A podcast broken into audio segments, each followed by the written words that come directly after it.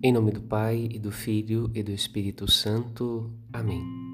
No caminho da palavra, nesta quarta-feira, celebramos a memória de São Brás, bispo e mártir do cristianismo primitivo, padroeiro contra os males que atingem a garganta e o aparelho respiratório. Neste tempo ainda de pandemia, sua intercessão reveste-se de importância e necessidade.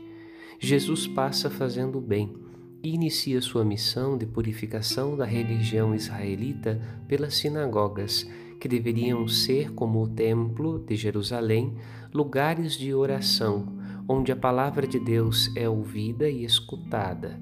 Nosso coração, nossa alma também são santuários para Deus o lugar onde o Senhor purifica nossas consciências para nos dispor a uma vida santa aos seus olhos.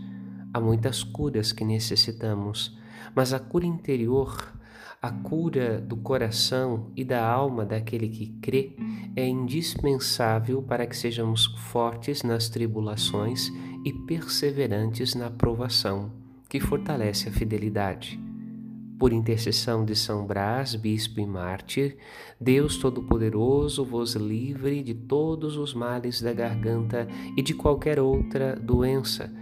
Em nome do Pai, e do Filho, e do Espírito Santo. Amém. Semana abençoada para você e para a sua família.